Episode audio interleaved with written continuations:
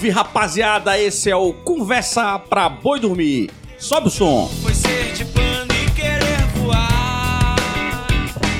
Batendo asas em direção ao astro. Rapaziada, esse é o nono episódio do Conversa pra Boi Dormir. A gente tá muito animado, até porque estamos chegando no episódio 10, que esse vai encerrar nossa temporada. E aí, Deus o tenha, né, meus amigos?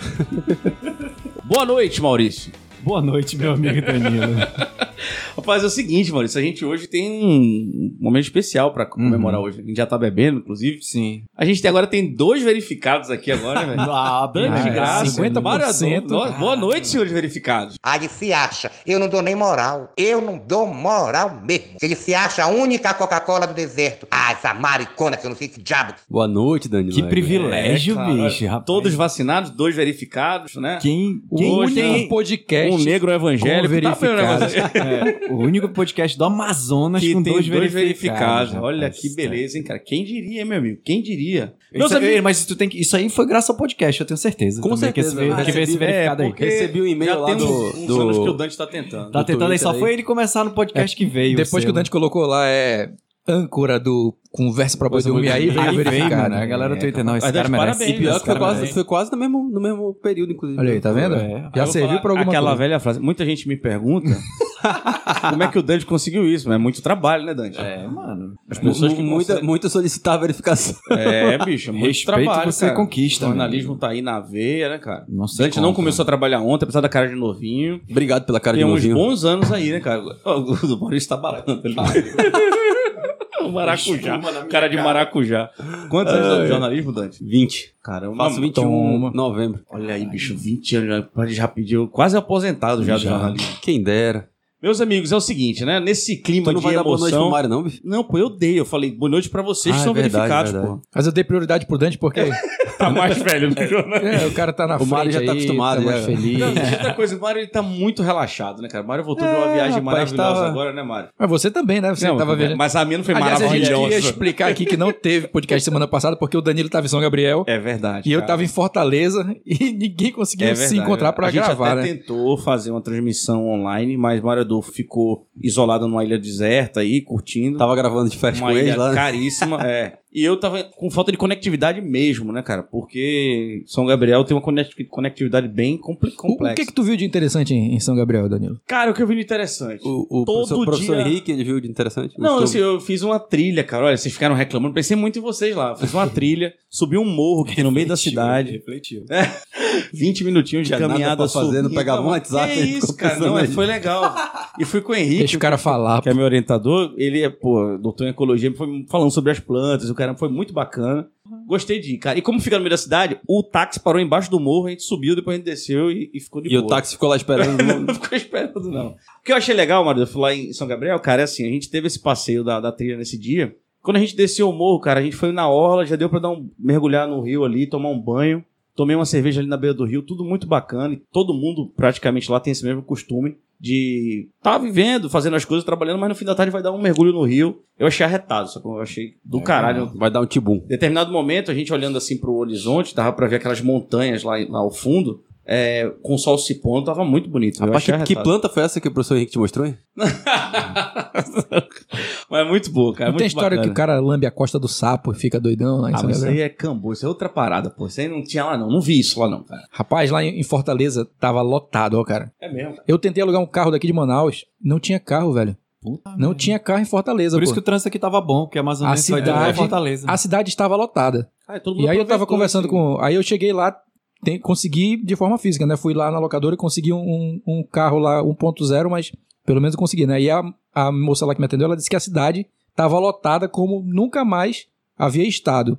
Ou seja, as pessoas voltando a fazer turismo não podem sair do país Voltando pro Brasil. por conta do por conta da pandemia a e tal e por o conta do dólar que é caro, né? Não vão mais para Europa também porque o euro tá custando o quê? 7 sete reais? Eu nem olho mais quanto é que Oito tá. reais. Parei de olhar Então as pessoas E vão ninguém tá aceitando brasileiro vão- também, Isso, mano. isso também, as É, duas coisas. verdade, As verdade. pessoas vão começar a redescobrir o Brasil, né, cara? Verdade. Você não pode mais viajar pra lugar nenhum, você vai ter que viajar aqui no país. Pois é. E a moça lá que me atendeu me disse: a cidade está lotada como ela nunca mais é, havia ficado. estado. Então Ah, as pessoas vão Deus, começar a revisitar o país, né? Era bom que viessem também pra Novo Airão, né, Dante? Visitar, Por favor, por favor. Se abrir o Instagram, ou o cara, o cara tava em Fortaleza ou tava no sul do país, ali em Gramado. Pior que é verdade. Tá cheio Rapaz, de. tinha uma galera em gramado É mesmo. É, cara, tá cheio de promoção pra Gramado, né? Ah, falando em Gramado, o nosso episódio sobre turismo foi bastante falado, né? Uhum. A gente teve uma repercussão de muita gente comentando. querendo Muitas sugestões, assim, muita gente participando, trazendo, a- acrescentando informação ao, ao nosso debate. Tá até discutindo aí se a gente vai fazer na próxima temporada, que a gente não sabe quando é que vai começar, né? Aham. É, Uma parte dois. Destrinchar um pouco mais desse tema aí. Mas a gente tem que também Que é falar para as pessoas que é, elas podem participar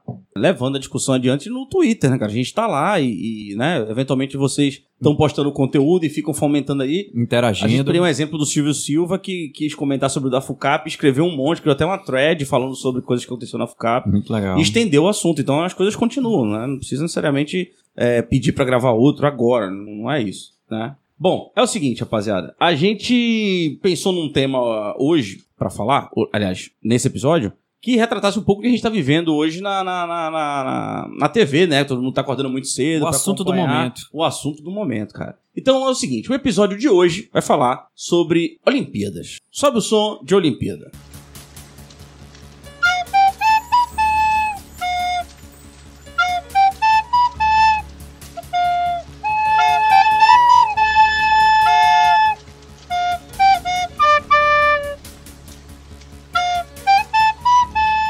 Carruagem de Fogo, Maurício. Carruagem de Fogo, obrigado pela música. É o seguinte, Bem espontânea, né? a pergunta do programa é: é conversa pra boi dormir que o Amazonas contribui com poucos talentos olímpicos? É sobre esse tema que a gente vai bater um papo hoje.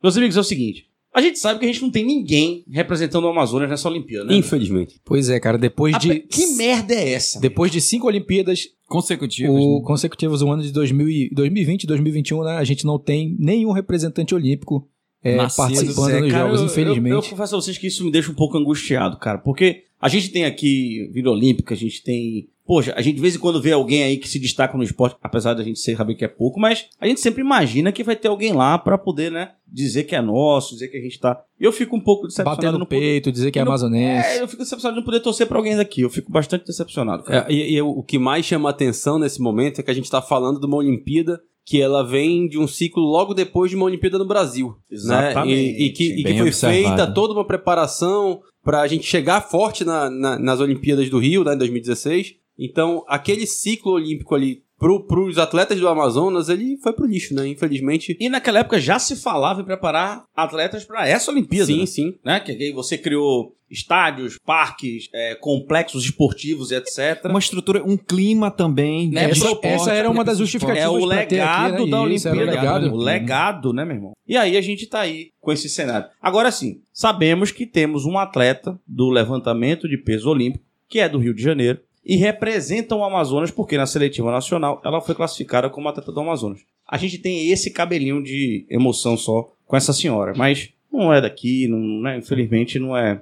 Não podemos dizer que é nosso. A gente também tem uma, tem uma atleta do judô que ela foi como sparring, né? Tá lá na equipe de treinamento, foi pra Tóquio, mas não pra competir, né? Então tá Quem lá. deve na- estar chateado com tá na ela é o- delegação, é o mas- Medina, que não conseguiu levar a Yasmin e a Sparring foi, né, cara? Mas tudo bem, né, meus amigos? Também. Pra dizer que não tem ninguém, a gente tem uma amazonense na Paralimpíada, né? Porque vai, vai Depois ocorre dessa. depois da Olimpíada vem a Paralimpíada, Logo né? na sequência. É, a gente temos tem um a- amazonense atleta. A gente tem a. Laiana Batista, ela compete no vôlei sentado, né? É, a Laiana que inclusive ela não, ela não treina aqui, ela não é, do- ela é do Amazonas, mas não treina aqui. Ela foi é atleta do SESI lá de São Paulo, né? Então é, é aquela velha história de atletas que para conseguirem explorar o seu potencial esportivo precisam ir para outros estados e Laiana e tava isso na outra Olimpíada, não acontecido. tava? Dante? Não vou lembrar agora. Ela tava na outra Paralimpíada também. Ela participou. Lembro, lembro dela, da gente. Mas a gente tem, por exemplo, também de ah, atletas olímpicos que já disputaram aqui pelo Amazonas, como a Lígia Silvia, por exemplo, também jogando lá em Santos, jogando em outros, em outros estados. Quando a gente consegue ter ah,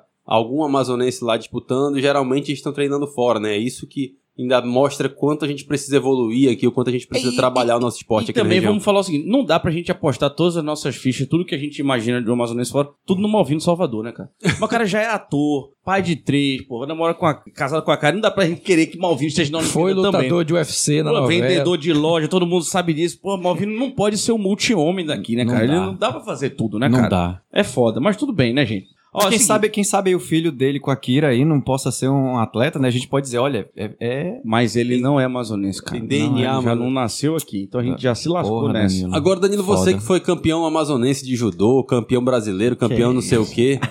Minha Por carreira quê? no, que- esporte foi, o, foi que, o que que tá faltando, Danilo? Boa, boa pergunta, cara. Vamos falar sobre coisas que faltam. Vou te falar uma parada que me incomoda muito. Passar ali no Dom Pedro, em frente à Vila Olímpica, ver aquela pista de atletismo super bonita, saber que ali dentro tem alojamento e que é um complexo esportivo de alto rendimento e a gente não extrair nada dali, cara. Uma das causas que eu vejo é má administração daquele negócio ali. Só pode ser, meu irmão. Faltar dinheiro, falta qualquer coisa, mas não é possível que a gente, com uma área daquela, que é de alto nível, a gente não consiga produzir ninguém, cara. Sabe? Eu começo até a pensar que será que talvez a culpa não é, sei lá, sei lá mesmo. Não tem gente? Ou tem gente que não tem chance de estar lá? E é importante, né, lembrar que ali naquele espaço tem uma piscina olímpica, né? Tem, cara. Tem uma piscina A piscina olímpica. de- do Rio foi trazida pra cá? Foi. Então. Tá lá, Pois é. né? A gente tem uma piscina olímpica. E não ali, serviu pra nada, não né? serviu Porque pra nada. a gente tem uma piscina ninguém. olímpica, tem uma pista muito boa. Tem estrutura ali, o pessoal treina wrestling ali, treina Pois é. A gente de- tem um, um time bom de luta livre, né, cara? esportes ali. É verdade, é né? verdade. E se a gente for ampliar essa, essa situação, a gente tem num, num complexo todo ali, a gente tem Vila Olímpica, tem a, tem a Arena, tem a Arena Amadeu Teixeira também, e nesse universo todo a gente não consegue produzir praticamente nada, né? É verdade, cara. É verdade, é verdade, é verdade. E vocês, senhores, o que, é que vocês pensam sobre isso? Olha, eu acho que, assim, falta, além do, do, do- incentivo parte pública, né, de, de incentivar isso, eu acho que aqui não- o, cara, ele não, não consegue sobreviver só do esporte, né, bicho? É muito difícil o cara se dedicar ao esporte. Não tem um patrocínio aqui, não tem uma... é, Clubes, não né, tem cara? clubes pra pagar um salário pro cara que é, investe no cara que é um atleta, ou o cara vai ficar dependendo daquele, daquela miséria que é do que ele ganha do governo, pô. Então, é- além de tudo isso, tem essa questão financeira que, que não atrai, não, não, não cria um clima para atrair as- o, o atleta, né? Nesse, nesse aspecto aí do que o Maurício está falando, a gente tem a, a- uma nossa primeira participação aqui desse episódio. A gente vai trazer alguns convidados aqui colaborando com a gente. A Camila Leonel, que é jornalista lá da Crítica, jornalista de esportes, editora ali do caderno Crack. Ela comenta um pouco sobre essa situação. Ela traz um, um- um ponto de vista bem legal de quem acompanha o esporte todo dia. Bora ver aí, Camila. Olá, galera do Conversa para Boi Dormir. Olá para todos que estão escutando. Tem muito atleta aqui que tem dificuldade de conseguir patrocínio para treinar, patrocínio para comprar equipamento, patrocínio para viajar. Nós moramos num, num estado que é afastado, então viajar é dispendioso, entendeu? Recentemente fiz uma, uma matéria de um atleta de wrestling que, que ia competir no brasileiro da modalidade, que era no Rio de Janeiro. Ele não conseguiu passagem, então tinha que fazer vaquinha, tinha que fazer rifa, tinha que fazer feijoada para poder ir para essa seletiva. Ele acabou vencendo lá na categoria dele, foi pro Pan-Americano do México. Então, assim, é, são atletas que só precisam de um apoio, só precisam de, de um investimento para que eles possam crescer. Porque talento tem, esforço tem, entendeu? Mas esbarram nisso. E aí acaba que chega numa, numa certa altura da vida que esses atletas têm que escolher. Ou eles vão, ou eles seguem no esporte aqui, mas competindo no nível que você sabe que você não vai chegar numa, numa Olimpíada muito dificilmente. Ou você sai do Amazonas para treinar num clube fora daqui, ou então você larga o esporte de vez e vai arrumar um, um trabalho no mercado de trabalho formal, digamos assim. Gostei do depoimento da Camila, cara. Eu concordo. Penso que a gente. Também a gente tem que analisar o negócio meio que olhando para todos os lados, né? É óbvio. Não tem um investimento público de, de peso. A gente não tem clubes na área privada, por exemplo, né? Trabalhando com peso. A gente não necessariamente tem um volume de atletas que justifica o investimento também. Então, assim, não, é, não tem tantos praticantes. Então, o problema ele tem vários lados aí, né, cara? Na verdade, é um ciclo vicioso, né, pô? Mas se você for pensar por esse lado aí de apoio, pô, a gente não tem clubes aqui, mas a gente tá numa cidade que, que a base da economia é o distrito industrial, né, cara? O que tal uma empresa dessas daí adotar um atleta? É, seria possível?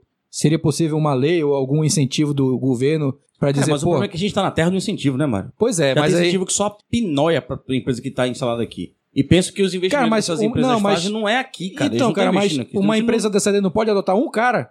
Poder pode, Pode cara. um Poder cara. pode, mas a política dos caras, na minha visão, é sempre voltando pra Rio, São Paulo, Aí é que Sudeste tá, o dinheiro desses país. caras nunca fica aqui, bicho. Nunca, filho. Nunca. Os, Nunca caras não, fica. os caras nunca investem Os aqui. caras pagam o salário da galera aqui e acabou. Nem imposto É. o cara deixam aqui direito. Exatamente, Não deixam cara. todo, É. vários Não impostos tem de clube pra pagar o, o, o salário do- de um cara desse? Pô, uma empresa dessa poderia pagar um salário de um cara desse aí Podia. decente pro cara só treinar, entendeu?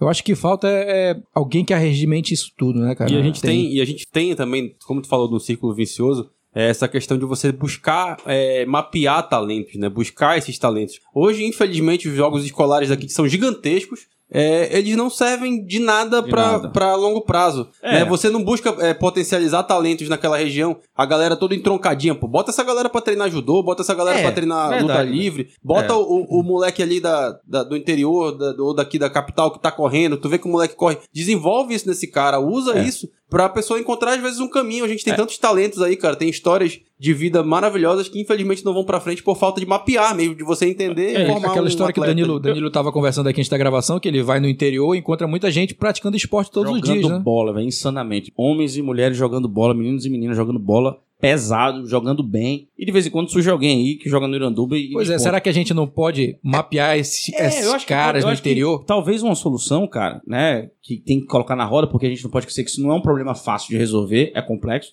Mas a gente pensar na questão da base, né, cara? A base. A gente não precisa pensar, talvez, em atleta de alto rendimento, porque talvez seja presunção demais. Mas a base faz o cara ter tecnicamente ali a, a, né, a capacidade é, de se, se, se, se destacar no esporte e alguém pinça ele, porque o alto nível, o alto rendimento, as competições de alta performance já são talvez num outro nível, uma outra categoria que a gente talvez não, não alcance. Ela é consequência, né? É, uma, consequência. é uma lapidação também. Você precisa ter uma base com vários. Pra, com, de- com vários atletas ali, com vários potenciais atletas de alto rendimento, pra, pra, pra você. pra na peneira sair um. Sai um, sai Não adianta tu vou procurar um atleta de alto rendimento, não. Tu tem que. O Estado tem que prover a, a estrutura para isso e a, a iniciativa privada também tem que entrar. A gente, a gente, como sociedade, tem que valorizar o cara que é atleta, entendeu? E pra, no universo de centenas, talvez sair um de alto rendimento que vá representar o Pô, cara, Brasil quem na tinha um projeto desse aí era a nova FUCAP, né? Não tinha um projeto desse Ah, tinha um aí. projeto. Não tinha, não tinha um negócio vol- desse. mas voltem pro primeiro episódio que vocês Aquele que tu tentou ganhar um história. Miguel, Pois botando é. o atleta do Liverpool, botando o Corinthians. Não, pô, não tinha um projeto desse que era pegar Sim, crianças talento. de fora com talentos. Tinha, tinha. Tinha. Mas, eu, eu- cara, você tem uma coisa que me, me incomoda. É só tirar esse projeto do cara do papel, É- pô. é, É, exatamente. bom chamar ele de volta Mas e colocar ele. Mas o que me incomoda é o seguinte: essa coisa do, do, do eterno projeto. É sempre um projeto, cara. Uhum. E o projeto que, que, por definição, tem início, meio e fim, nunca chega nem no meio, pô. Exato. Ele, ele fica nesse negócio de projeto. Tem um cidadão aí que tem um projeto de transformar, pegar a potencialidade do indígena, que é um arqueiro sensacional, pra fazer um projeto, porque esse projeto é olímpico. Até hoje a gente não tem a porcaria de um, de um arqueiro na Olimpíada, pô. E essa pinóia desse projeto tá aí rodando, rodando, rodando. E por que que o indígena só pode fazer arco e flecha? né? Exatamente, essa- Só né, pode cara? ser. Que, Ué, que- que- velho, que tipo sabe? de visão limitante é essa, né, Pois gente é, tem? se o, o cara é bom no Free Fire e quer jogar o cara pra jogar, é, é, porra, arco e Não, flecha. não, mas tu é índio, tu vai ter que, tu vai ter que ir no arco e É, flecha. não, né? Porra, é- É, é limitar demais o... Esse assunto me deixa muito incomodado, cara. Esse porque projeto você tá aí vê... há um tempão, nunca deu certo. Nunca né? deu certo. Você vê... Por que será? Mudou. O índio mudou. Tá.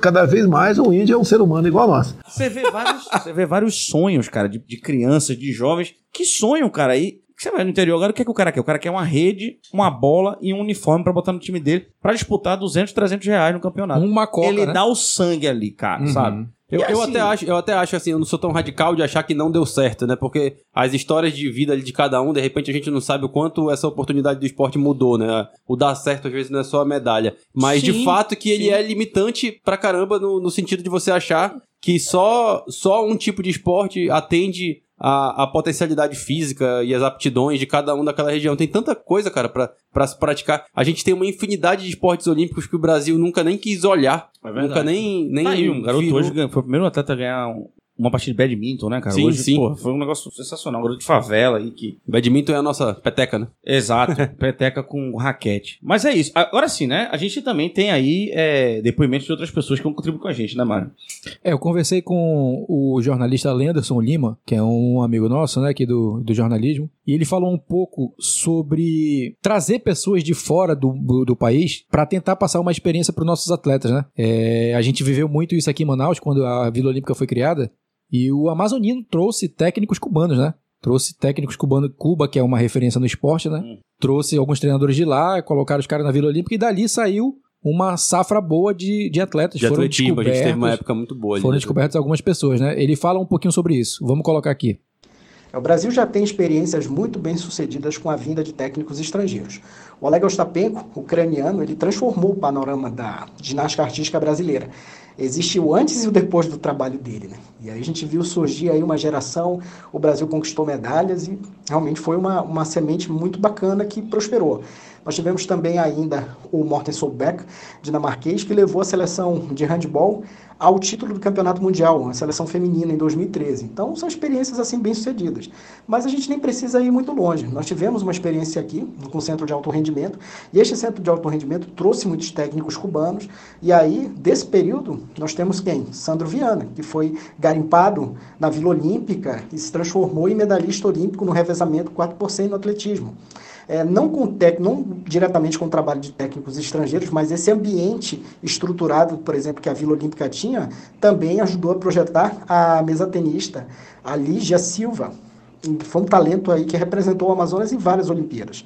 Então eu acho o seguinte, não basta apenas você trazer o técnico estrangeiro. O técnico estrangeiro ele vem, ele traz o know-how, ele traz a experiência, ele ajuda a modificar toda, toda essa parte técnica da prática do esporte e preparação dos atletas de alto nível, mas você precisa também ter um ambiente. Um ambiente, por exemplo, que a gente teve aqui na Vila Olímpica. A Vila Olímpica era super estruturada e pronta a, a oferecer estrutura e ajudar a garimpar esses atletas. E no terceira, além da, da, da, vinda do técnico estrangeiro, do ambiente ali estruturado para a prática do esporte, você tem também que ter muita gente praticando esporte.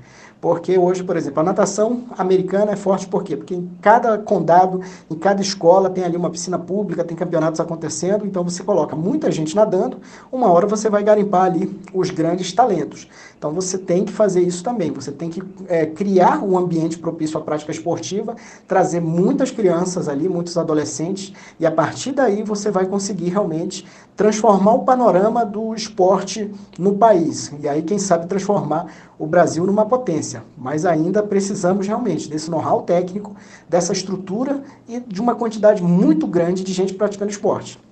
Velho, é o seguinte, eu gostei muito da opinião do Anderson, cara. É um cara com experiência e conhece muito atleta, né, por trabalhar nisso há anos. Acho que ele falou exatamente certinho, cara. Acho que é, é, o que eu penso também. Penso que a ideia de trazer uns caras de fora passar temporadas aqui é super válida, desde que a gente tenha estrutura e incentivo ao esporte. O, o Leandro tem um ponto muito interessante nessa fala dele, que é essa situação de você criar um ambiente. É, eu fui repórter de esportes ali no começo dos anos 2000, 2000, 2001, 2002, e eu tive a oportunidade de cobrir campeonatos ali na, na Vila Olímpica com o Mal Rimage disputando, com, com o Hudson Souza, o Santos, eu não lembro agora sobre o nome dele, que era da equipe do São Raimundo. São Raimundo teve uma equipe de atletismo que era treinada por esses, por esses técnicos cubanos. Né? O São Raimundo, na época, era da Série B, era uma potência do Uhum. nosso futebol do norte aqui. Então, é, era muito natural você conviver com essas pessoas, você entrevistar uma Mal Rimage da vida, um Sandro Viana, que naquela época ainda era uma promessa, um Alexon Maximini- Maximiniano, que era um cara do dardo, de Maués, um Sim, puta eu de um lembro desse talento, cara, eu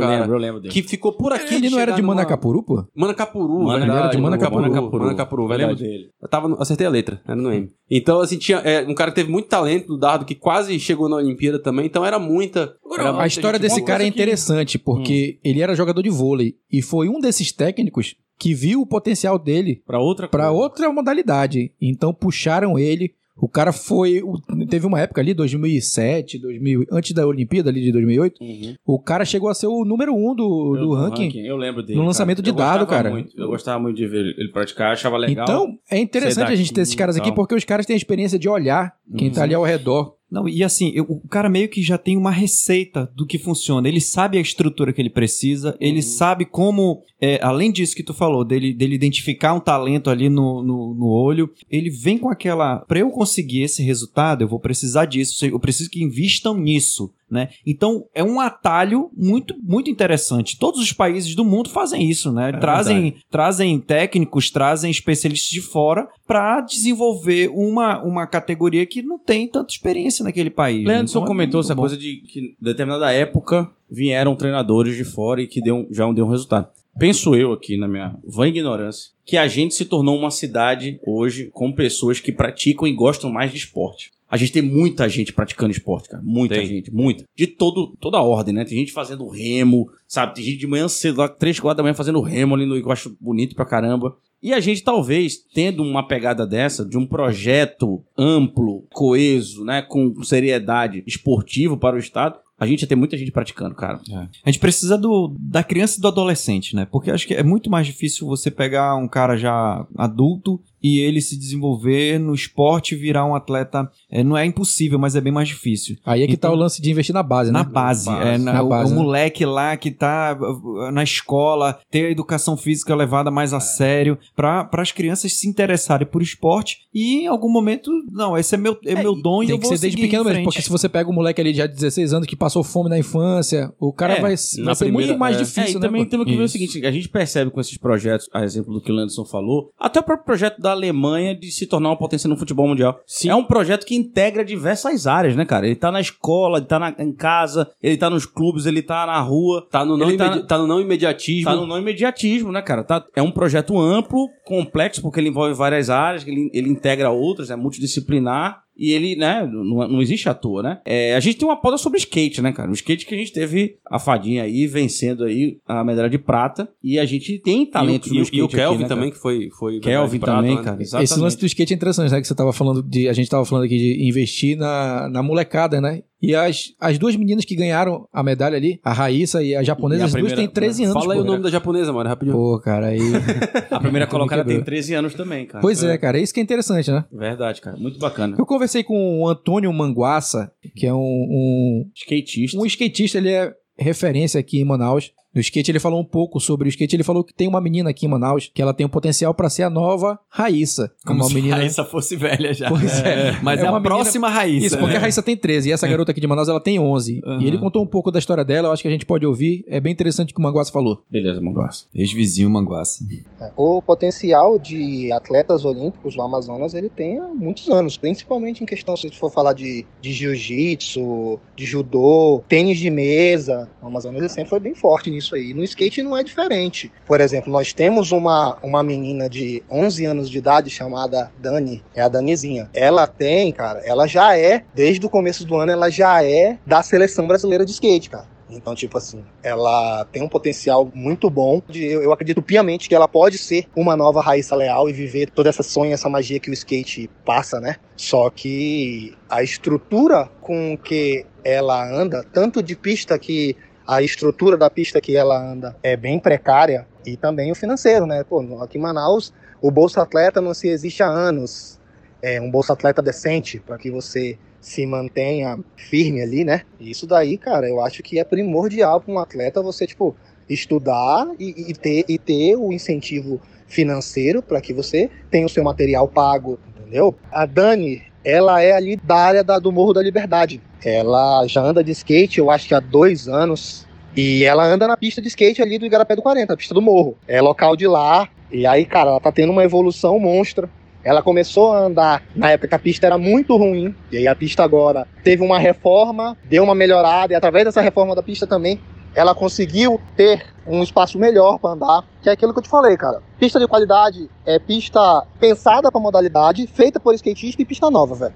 Concordo demais com o Manguaça e já que a menina é do morro, né? Vamos fazer esse apelo aí pro nosso querido Alô, prefeito. Davi Almeida. Vamos dar uma olhada pra pista que a menina anda. E bora, e Deus. abrir o Parque do Boca, né, cara? É, Boca vamos abrir, essa... porque já deu, essa né, homenagem bicho? aí. Já tá dando Saudoso aí, Boca. cara. Já vamos abrir. Tomamos muito porra Mas é já. hein? muito bom saber, cara, que a gente tem um talento assim que tá aí. Vamos torcer pra que ela não se perca, né, cara? Assim, que a gente não perca ela, ela não, não vai se perder. É mais fácil a gente perder. É, o skate é uma modalidade que se trabalhar ali bem, a criançada gosta, né, velho? Demais, cara. Pô, dizer, a Denizinha aí tem 11 anos, já tá na seleção brasileira. Exato. Pô, quem sabe, como o Manguaça falou, se a gente tiver uma pista decente em cada zona da cidade, quantas crianças a gente vai descobrir aí que, que podem integrar a seleção brasileira daqui pra frente, né? Eu tenho, Agora que virou modalidade olímpica, quem sabe? tenho, tenho um amigo que ele tá super feliz com esse, esse boom do skate, ele é ortopedista, ele tá felizaço que a galera vai, vai começar. Cara, eu já andei de Porque vai skate, ter que levar cara. Eu muita queda, uma né? época de skatista. eu, eu tive um skate, não, não tive que uma época quem- de skatista, eu tive um skate. É Já andou de skate, Maurício?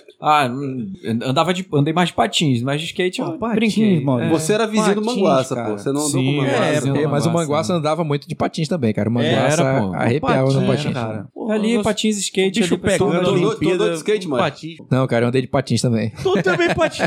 É, velho. Brinquei, Rapaz, sabe qual brinquei era a de onda? skate, mas nunca andei Sabe de qual era a onda? Era você pegar carona, ah, você se pendurava atrás do ônibus, ali é um perigo da porra. uma né? cariquara ali. Mas, mas- mas a vida sem o perigo não é. É, é, né? Num- Numa dessas, Não é uma vida, né? numa dessas morreu um moleque lá no Tiradentes, cara. Com certeza, cara. Foi pegar uma carona é, atrás do caminhão de lixo, ele foi pra baixo da roda, cara. Ah, mas vai, mas vai, vai bonito. É isso mesmo. É. Andava de skate, cara, mas é aquela coisa, né? É, é, é, adolescente, você começa a ouvir Charlie Brown e quer andar de skate, né, cara? Isso. Aí você percebe que o skate não é pra você, né, cara? É, foi o que aconteceu comigo, porque eu era fã do Charlie Brown, ia pro show do Charlie Brown, mas eu não, não- não tinha a menor aptidão pro skate. Fogo, né, cara? Quando a gente não tem talento é difícil mesmo. Mas vamos ao seguinte, velho. E aí, o que, que vocês estão achando das Olimpíadas, cara? Vocês têm alguma lembrança de Olimpíada que é bacana? De algum esporte? Qual que é a tua primeira lembrança da Olimpíada, Danilo? Se eu falar, você não vai acreditar. Lá veio o caô, vai. Não é caô, não, cara. Eu gostava muito de ver o Sandro Viana competir, cara. Essa é a tua primeira lembrança de Não, não é Olimpíada? a minha primeira, mas é uma lembrança forte. Tanto que no episódio de hoje, quando a gente descobriu, quando a gente matou que ia ser esse o tema, eu lembrei muito dele. Era bom demais, cara, a gente ver o Sandro Viana correndo, porque é um cara daqui, cara, sacou? Tipo assim, e quem o já ouviu por aí, em algum evento e etc., você se sente muito orgulhoso, cara, sabe? É, é, então eu lembro bastante, é claro que não é minha primeira, de torcer muito pro Sandro Viana. Torci muito pra esse cara. É, A minha, as minhas primeiras lembranças foram do vôlei lá, aquelas gerações lá de prata, geração de ouro, que é a torcida que a gente fazia aqui, fazia festa como se fosse Copa do Mundo, era o vôlei nas Olimpíadas. hoje eu né? fiquei trabalhando e vendo vôlei, não conseguia nem trabalhar direito. Pois vôlei é. hoje Até, até hoje é muito hoje porque foi o Brasil legal. sempre, foi, assim, de- pelo menos de, de 80, 90, o Brasil sempre ele teve ali na, no- no- no- Nas cabeças. nas né? cabeças ali. É então, as, as lembranças que eu tenho das Olimpíadas era assim, a galera torcendo é, como se fosse uma Copa do Mundo de futebol. Sim, sim, sim. É, a, minha, a minha é por aí também, a, a- especialmente a. Eu tenho, eu tenho alguma vaga lembrança da, da Olimpíada de Seul, eu, eu tinha seis anos. Eu tenho uma vaga lembrança de estar assistindo vôlei com meu pai e com a minha mãe na, na sala de madrugada, assim. Eu sempre gostei muito de assistir esporte. Mas 92, assim, é, a, a, e o vôlei, né? Especificamente o vôlei, é, é uma lembrança muito, muito clara. Eu lembro de, de ter muito medo daquele time da Holanda que enfrentou o Brasil no final. Tinha um, o número 8, acho que é Verhoeven o nome dele, que eu achava aquele cara o melhor jogador da Olimpíada. E aí o Brasil chegou no final, atropelou, e aí eu tenho a, lembrança, a lembrança muito viva do. Dante é praticamente baú do esporte, cara. né? essa, cabeça aqui é, essa cabeça é grande, pô. Ela, ela lembra de muita coisa. Bicho. Léo Batista. Eu gostava das Não, aberturas, como é que é cara. o nome lá do. É o Milton Neves, né? Que faz lá aquele programa do. Gol, grande Por onde anda, ah, é, pô. por onde anda, é verdade. Eu lembro, eu gosto muito das aberturas, cara. Essa, essa inclusive, agora eu fiquei tentando ver, porque eu tava trabalhando lá Eu em não São vi Gabriel. essa, eu não vi essa. A abertura sempre é um negócio que me chama muita atenção, cara. Pô, cara, mas essa abertura de, do Japão foi triste, viu? É, cara. Mas tem todo Foi melancólica. Pô, cara, foi chata. Mas o japonês é um bicho triste, Pô, né, cara? foi não muito chato, olha, foi muito chato. não, Pô, cara. Você tá sendo. Se fosse no Brasil Não, já tava cara, tendo tá um sendo niponifóbico. Não, Não, cara, não fala acho. sério, foi chata. Vamos. Não, mas é por causa porque que não tinha foi- torcida, eles não podiam encher lá o estádio. Tem toda aquela, todo, todo esse contexto Meu da amigo, pandemia. se né? tivesse lotado de gente ali, tu ia ver a festa que os caras iam Pois fazer. é, ia e, e o, e o- e o povo japonês está muito reticente com essas Olimpíadas, né? Eles estão eles estão incomodados com essas Olimpíadas. Uma boa, par, uma boa parcela da, da população. O, o Comitê Olímpico lá japonês não podia fazer uma, uma festança porque É, ia cara. causar mais polêmica, né? Ia ter mais briga lá, né, cara? Qual é a tua lembrança, Marco? foi triste, mas eu pergunta malhosa porque tu quer falar alguma coisa. Não, cara, minha primeira lembrança de, de Olimpíada, eu também lembro, tem algumas vagas lembranças de, nove, de 88, né, na Olimpíada de Seul, Uhum. mas o que eu lembro mesmo é de 92. As bicho. tuas são menos vagas, né? Que tu é mais velho do que eu. Porra, mas de 92 eu lembro bastante. Eu lembro que eu gravei no videocassete a abertura da Olimpíada de 92. Se eu for procurar lá na casa do meu pai, eu ainda acho o VHS lá Aham. dizendo a abertura de Cara, por que que a gente 92. faz- A, a Fazia isso, abertura eu de tava 92 lembrando. aí, Sei, aí, cara. aí Meu pai sobe, aí sobe gravava o som também. da sobe o som da Barcelona. É porque o não tinha mascote da Olimpíada de te ver 92 depois, tu tinha que assistir, tu O tinha que gravar da Olimpíada de assistir 92 depois. era um bonequinho chamado Kobe. Isso, Sim. Kobe. Eu lembro do Kobe, eu lembro do Kobe. Agora, agora eu vou te falar uma parada que tu vai, tu vai, não sei se tu vai lembrar, que tinha um Monza, Monza 92 edição especial Eu da Olimpíada lembro, de lembro Barcelona. disso. Lembro, Mas lembro. é, verdade. é, eu, eu- meu, meu, meu pai tinha esse lance de gravar final de Copa do Mundo, as semifinais e a final. Boa. As Olimpíadas. Seu- E aquelas fitas ficavam lá anos, cara. Gastava uma Cara, grana, sabe- com a, gastava uma grana Seu com as fitas, seu que era Evandro, caro. Pode me mandar, seu Evandro, eu quero. É, Eu gravava filme, pô, na Globo. Não, beleza. o Tela filme, quente beleza. era um filme inédito, né? Que ninguém nunca tinha visto. É, Você gravava aí- o filme. Mas eu falei, a gente vai ter que fazer um sobre videocassete, né? Porque tinha toda uma tecnologia pra poder, é, como que é, programar a gravação. Gravar e aí, em EP, não sei quantas cabeças. em EP ou LP. Isso, a, fita É- EP ou SP? tu ia comprar fita BASF, né, cara? Aí tinha lá, né, em, EP dura tanto. Em SP. Era durante- massa demais. Bom, eu queria falar sobre uma coisa. Eu acho que vocês estão acompanhando o fenômeno Douglas Costa. Cara, na, na Pô, rede cara, social, o cara tá bombando eu comecei demais. Eu segui fiquei ele esperando ele passada. entrar na- no jogo hoje, ele não entrou, né? Entrou, entrou, entrou, entrou, entrou. Ele entrou já parte, fez um pô. ponto de cara. Ele entrou, Entrou, já fez um jogou o ponto. primeiro Entrou set bem. o segundo set, mas depois... É porque ele é reserva, né, ele cara? é reserva. Mas tem, um- tem uma. E é uma parada muito legal do, do, do feeling do, do treinador. Uma, uma declaração que o Renan Dalzotto, o técnico da seleção, deu depois. Ele tá- o Leal entrou, tava muito mal no jogo no começo. Tava devagar, tava Entrou o Douglas, o Douglas melhorou, agora ele, aí foi o que ele falou. Eu tive que botar o Leal no jogo de novo, porque eu não posso perder o meu melhor jogador. Isso. Né? Daquelas coisas de dar confiança pro cara. Tirou ele um pouquinho, o Douglas entrou bem, aí depois o Leal voltou, já voltou voando. Isso mesmo. E É aí- o fator psicológico, né, cara? É, é verdade. Mas eu tô gostando muito de seguir ele, cara. Eu acho bacana, é uma outra Figuraça, perspectiva né, da? Olimpíada. E é legal, né? Porque eu acho que essa é a primeira Olimpíada que a gente tem essa, essa O TikTok. democratização do- dos stories, né, cara? Então a gente consegue acompanhar ali os caras de um jeito Ele já que foi contratado pela acompanhou. empresa da Preta Gil. Foi mesmo, contra- cara? E ele, Foi. e ele assinou um contrato com a XP Investimentos hoje. Sério, cara? Caralho, que Não, Eu vi legal. que o, o Boninho disse pra ele que ele pode participar do BBB, é só se inscrever, velho. Foi- Verdade. Sacou? Então, bicho, mas, mas arretado Mas aí a gente demais, vai perder, a gente vai ganhar um, um- um- BBB e vai perder vai um bom um jogador, né? É uma coisa acho eu que, acho que eu- BBB tem mais tem, tem, tem mais BBB sobrando por O aí. problema né? é o seguinte, a gente pensa que jogador de vôlei ganha dinheiro pra caralho, mas os caras não ganham muito Não bem ganha não, muito, pô. não. Que, nem- que nem de futebol, por Ah, exemplo. não, não ganha não. Os caras não são. Não, ganha dinheiro, mas não é, não é que nem jogador Não de é futebol, jogador claro. de futebol, cara. Claro. Não, não é que nem jogador de futebol. Tá lá o Lucão há um E- tempão, né? Pô, o quê? Esses caras estão rolando há muito tempo, bicho. Há quanto tempo esses caras estão rolando, meu irmão? Tu vê, tu vê, hoje eu vi A o- Garay tá um na- tempasso lá também, né, bicho? Naubé e Tandy, meu irmão, Tandy hoje tava cansado. O cara falou, Tandy, o nosso, nosso ataque... É, tô, tamo aí, né? Agora, um, Cansado, bicho. um, um bastidor interessante desse negócio que tu falou do Tandy, eu lembrei hoje. Um pouquinho antes de começar a, a transmissão, duas matérias entraram no, no nosso painel lá do- dos acessos lá da crítica. né? Ah. Uma foi da separação do Tandy com a Lisandra Com a Lisandra Souto. Exatamente. procurar lá É, no Google. cara. E a outra foi, tipo, Bernardinho deixa a seleção brasileira. Acho que a galera foi assistir o, o vôlei. Cadê o Bernardinho? Cadê o Bernardinho? É, porque, né? O cara... Quem é esse cara aí, né? Não, não, no momento fofoca. É, minha mulher fala que eu, fofoco muito, mas olha só. O Bernardinho separou da Fernanda Venturini. tá? Separou, separou. Separou. E ela tá com outro cara aí, que é ciclista e tal, não sei quem. É, é, é, um mais antivacina. velho. Sorte a dele, né, bicho? Sorte a dele. Não, mas o cara Que é meio. sorte, né? assim. Então, mas assim. O, Não, o- sorte do de Bernardinho. quem? Sorte do Bernardinho, né, bicho? É, é bonita, pô. Porra, bicho, mas é muito Ah, mala aquela ela- mulher. Ah, eu não sei se ela é mala, que eu não acompanho ela, não, cara. Ela é mala. Eu sei que ela é antivacina, então. Mas a gente tem um caso aqui. A gente não teve. Não tem atleta nas Olimpíadas, mas a gente teve um cônjuge de atleta de Olimpíada, né, cara? Teve. Que é o Pisônia com a. Pisônia com a maior imagem. Porra, Antônio Pisoni, por que que acabou, cara? A gente poderia hoje estar, né, porra, fazendo esse podcast aqui com a Mauri aqui, porra, né? Participando Pois com a é, gente, rapaz, falando sobre a olha. Olimpíada. É uma pena, cara. É. Foi, foi Acabou o ego já? Acabou a sessão ego? o momento Nelson Eu Rubens. lembro, eu lembro dessa. Ok, ok, eu aumento, mas não invento.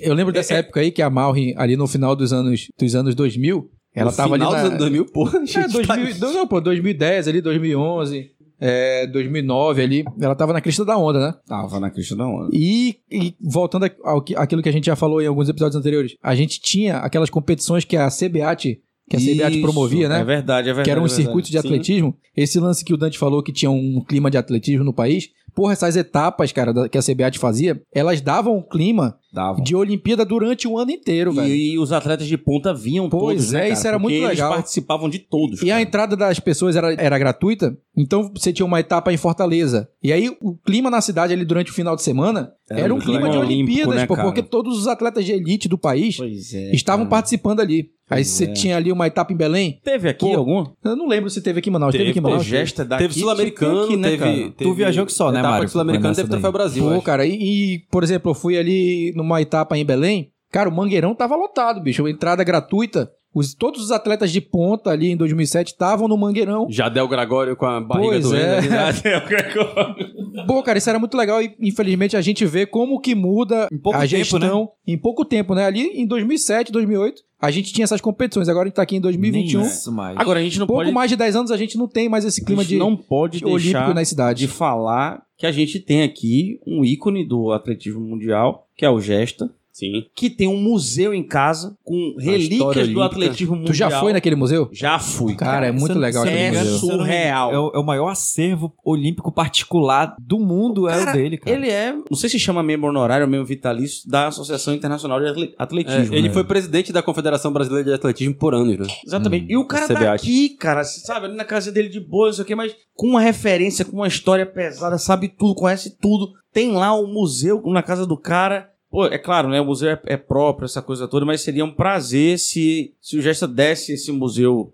pro Brasil, né, cara, pra, pra poder montar essa história aqui. Eu sei que a gente não é bom de projeto pra criar museu dessas coisas, mas quem puder ir lá um dia, quem for visitar. Teve uma vez que eu lá, conversei cara. com o Gesta, ele tinha esse projeto de tornar a casa dele um museu Mas fica num aberto de ao luxo. Como um é que ele vai museu, fazer isso? Pois é, um museu aberto ao público. Ele tirar de lá, Sim, sim, colocar em outro lugar. Já teve até um projeto de levar aquele museu pra Arena da Amazônia, né? Mas também nunca, nunca saiu do papel. Cara, aqui é uma coisa surreal. que Aquele, cara, aquele museu na Arena da Amazônia ia dar um ganho pra Arena porque como vira um ponto turístico, como local, local de visitação, né, visitação. É. Espetacular, espetacular. É, cara. Eu tô querendo lembrar, foi em, Barcelona, quando eu fui em Barcelona, eu não lembro exatamente é, do lado de qual era o, o- a atração, mas tinha lá o. Eu fui no estádio, que a abertura da Olimpíada de 92. E tinha um museu embaixo muito legal, muito, muito Pô, bacana. cara, Acho que eu vou até imagina. vou postar um- essas fotos lá no nosso, no nosso Instagram depois, algumas Por fotos que, do que nenhum governante entra em contato com o Gesta e faz essa ponte, né, bicho? Bora ligar pra eles agora, vai. Pega aí. Cara, a gente não tem esse poder ainda não. Quem sabe? Dante, secretário de esporte, por favor. Quem sabe um dia. Não tem secretaria de esporte, infelizmente, É, mas... velho. Nem, É. ó, tá vendo? Mais um, mais tem. um desprestígio, Cara, né? nem me fala. Nem Esse- esse secretaria me de esporte a gente tem, cara. Muito triste. Até porque, cara, porque assim, eu, eu estudei no colégio militar, né? E no colégio militar a gente tinha um incentivo ao esporte pesado. Pra você ter ideia,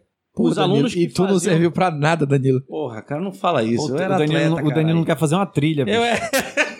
Danilo já- não quer ingerir, Eu pô, de sou um carro. atleta aposentado, cacete. Olha só, eu lembro que os atletas que faziam, os atletas, né? Quem fazia esporte no colégio militar Os alunos. normal, os alunos todos tinham prática esportiva intensa. Obrigatório. Mas os alunos que faziam esporte já com foco em competição tinham um brevet, cara. A gente usava um brevet no braço escrito atleta. Brevê naquele negócio de avião, pô. Cara, preste atenção que eu tô, eu tô te mostrando como é que é um brevet, cara. Você tinha. e Mas quem ficava- tá ouvindo não tá, E pô. ficava escrito atleta. Você colava no braço. Justamente pra poder você ter o destaque ali de que você era uma pessoa Era um status, né? classificada. De certa forma, sim. Aí o Danilo pegava e mostrava o braço assim no recreio. Sim, cara, olha, cara, o meu irmão, Rafael, magrelo alto, Rafael era, aprendeu a todas, é, aprendeu e, e treinou e, e competiu com salto em altura. Quer dizer, era bonito pra cacete, saca? O, o, o esporte, né? Você fazer aquela. Nunca consegui soltar uma vara de um metro, porque é, é escroto pra caralho, né? O salto em altura ele é difícil. Mas Rafael saltava, eu jogava vôlei, joguei futebol de salão. Queimada. Que... Eu, eu participei dos... bandeira. Eu tá participei dos, dos, dos jogos lá do Dom Bosco, né? Tinha, era Sim. tradicional. Aí teve um ano, como eu era do. Eu era certinho ali, tipo, era de 82. Teve um ano, acho que foi na oitava série, o primeiro ano. Acho que foi no, no primeiro ano do, do ensino médio. Que eu pude competir com o pessoal das oitavas, da, da oitava, sétima série, por é conta da minha o idade. famoso interclasse. Aí eu falei, opa, peraí que eu vou... Me jogaram pro atletismo pra tentar fazer ponto pra sala, aquela coisa. Eu lembro que eu fui correr 400 metros lá na, na arena com um tênis de futsal, olha. Cara, mal Fiquei, tu sabia- fiquei em quarto ainda, precisava de uma medalhinha, mas não deu. Mal É, tu não, sabia que tu ia correr hoje, né, cara? E ao invés, Nós, de, ao invés de a gente ter vivido a evolução desse negócio, a gente acompanhou essas coisas desaparecendo, né? Isso. Totalmente. Antigamente tinha, Totalmente. tinha o- as, as academias das escolas, a Atlética CIEC, Isso, exatamente. é a verdade, do Marta cara. Falcão, que levavam os nadadores, por exemplo, para participar mesmo. do Norte-Nordeste, né? pô? Exatamente, é isso Não mesmo. tem mais e trazia isso, cara. medalha, né, cara? E trazia medalha. Tinha, cara. tinha Vatinha Nobre, né? Pô, tinham Isso. várias, cara. é, É verdade, cara. vários clubes, né, que mandavam atletas pra fora. É, nós já vivemos uma época muito boa do esporte. Agora, mas- agora a gente Não recebeu não era nem aqui- tão boa, né? Mas era muito melhor do que a gente tem agora. A gente recebeu aqui uma, uma promessa aí, uma, um compromisso de que a gente pode ter atletas olímpicos aí na próxima, no próximo ciclo, né? Bom, vamos... ouvir, porque esse áudio, você que tá aí correndo, que você que tá no trânsito, você que acordou de manhã e quer ouvir uma coisa diferente, que tá nos ouvindo, preste atenção nesse áudio. que Eu me senti no recebeu. Valdir Correr agora. Você tá va- varrendo a casa, tá lavando a louça.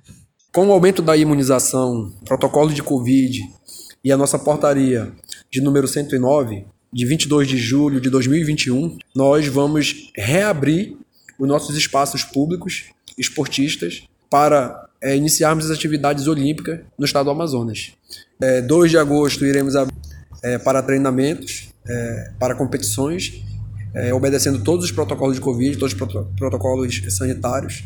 É, vamos reafirmar e vamos investir a partir agora desse- dessa abertura, a partir desse período de pós-pandemia, vamos investir muito alto no esporte, nos esportes olímpicos, porque a nossa visão já são as Olimpíadas de 2024. Queremos colocar o estado do Amazonas nas Olimpíadas, caso que não está acontecendo hoje nas Olimpíadas de Tóquio. né? Isso nos deixa assim um pouco frustrado.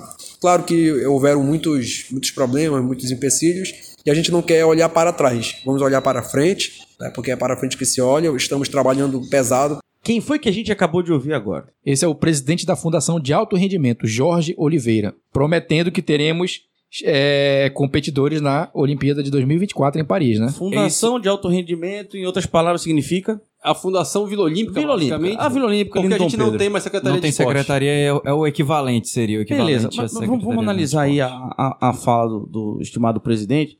Amigo, a gente não tem frustração de não, não ter ninguém na Olimpíada, porque se a frustração só acontece quando você trabalha para e você não consegue. Quando Havia existe algum trabalho pregresso para poder a gente ter Quando, a gente, lá, exi- quando há expectativa, a gente nem Exatamente, expectativa, tinha a gente expectativa tinha. nenhuma, pô. É. Né? Outra coisa, tá bom, vamos abrir agora, dia 2 de agosto, seguindo todos os protocolos, etc, beleza. E vai ter, com certeza, meus amigos, é o seguinte, eu faço um convite a vocês, eu posso assinar em cartório, vamos gravar um podcast no primeiro dia de Olimpíada, De Pra 2024. saber quantos atletas amazonenses, a partir do trabalho realizado pelo, pela Fundação de Alto Rendimento, estão lá por causa desse trabalho.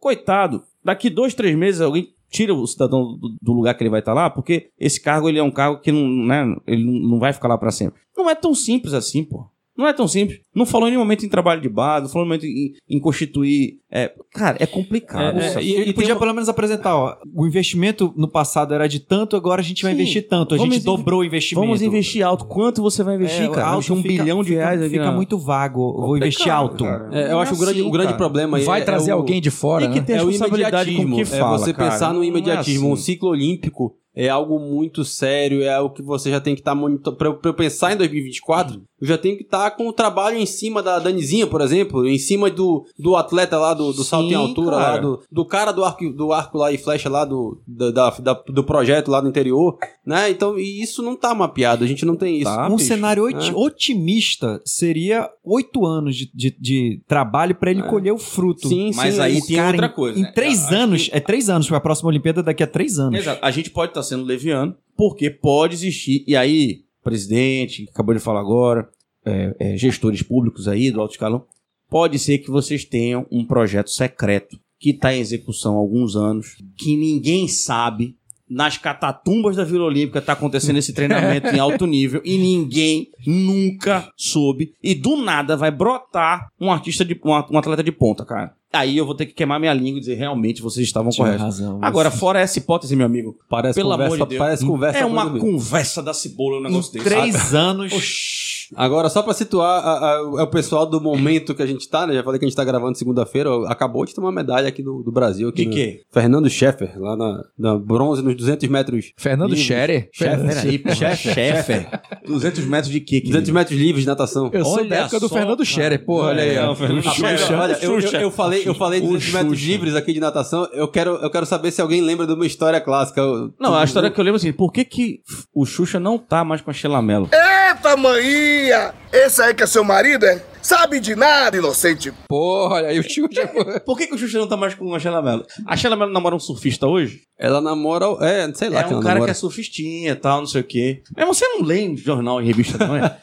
Vocês estão fazendo, vocês são verificar, você não lê a notícia real, cara. Deixa, deixa só eu, eu Eu vou aproveitar. pedir a uma- verificação também. Vai se lá, bora, bora. Vai sobrar só Maurício. Deixa só pra, porque essa, essa pra mim é uma das histórias mais geniais do jornalismo esportivo amazonense. Por favor, E conte. nessa época que tinha a competição, que havia esse clima de, né, de, de, de esporte ali na Vila Olímpica, ela não era só um, um lugar parado ali. Não sei se era o Troféu Brasil, se era o Sul-Americano, o que que era. Aí chega lá uma repórter, aí muito puta, aí sai procurando a pauta lá e não acha, e não acha, aí chega e encontra um senhorzinho lá na, lá na Vila Olímpica. Onde é que tá tendo essa, essa, essa prova aqui, esses 200 metros rasos aqui? Porque eu já fui na piscina e não tem ninguém. Não ia encontrar nunca, né, cara?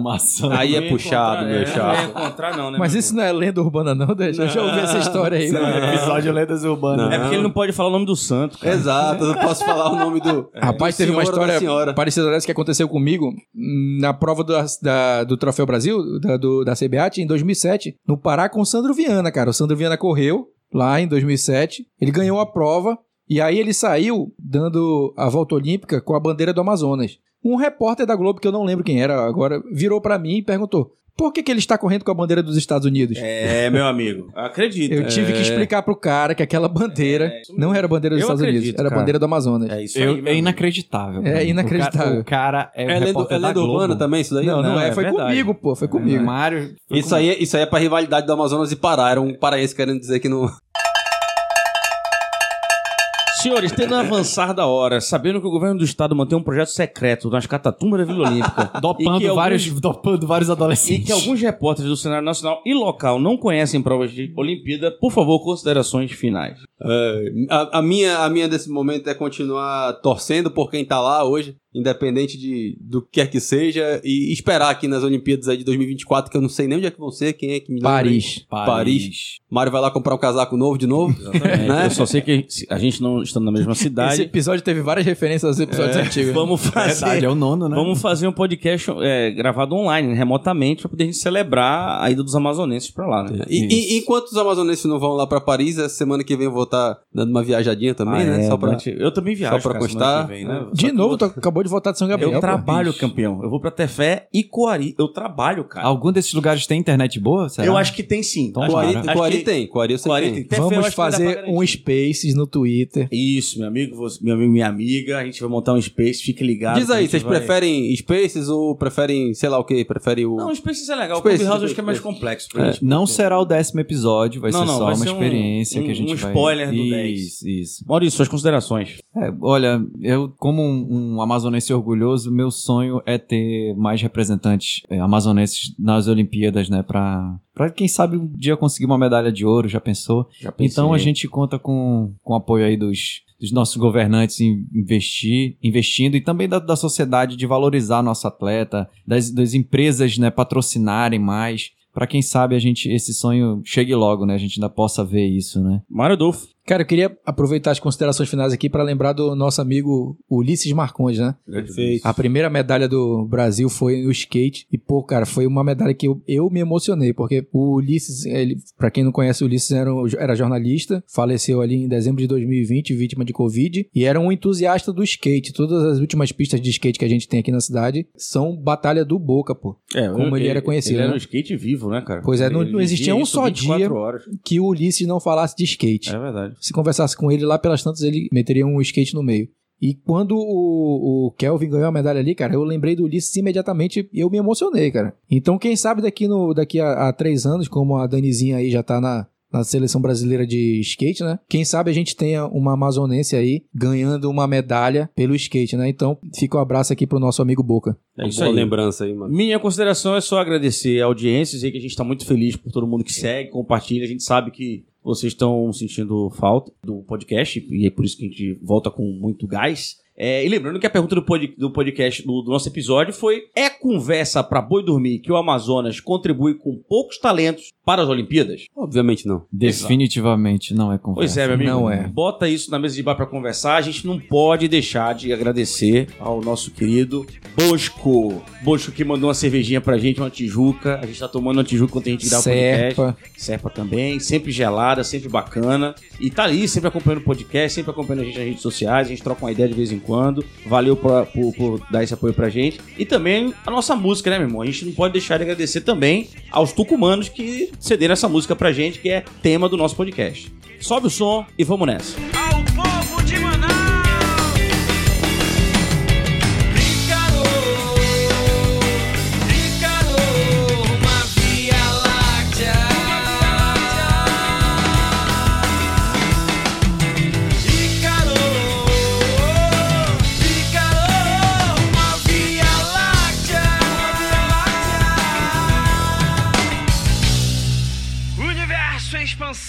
que cabe na palma da mão.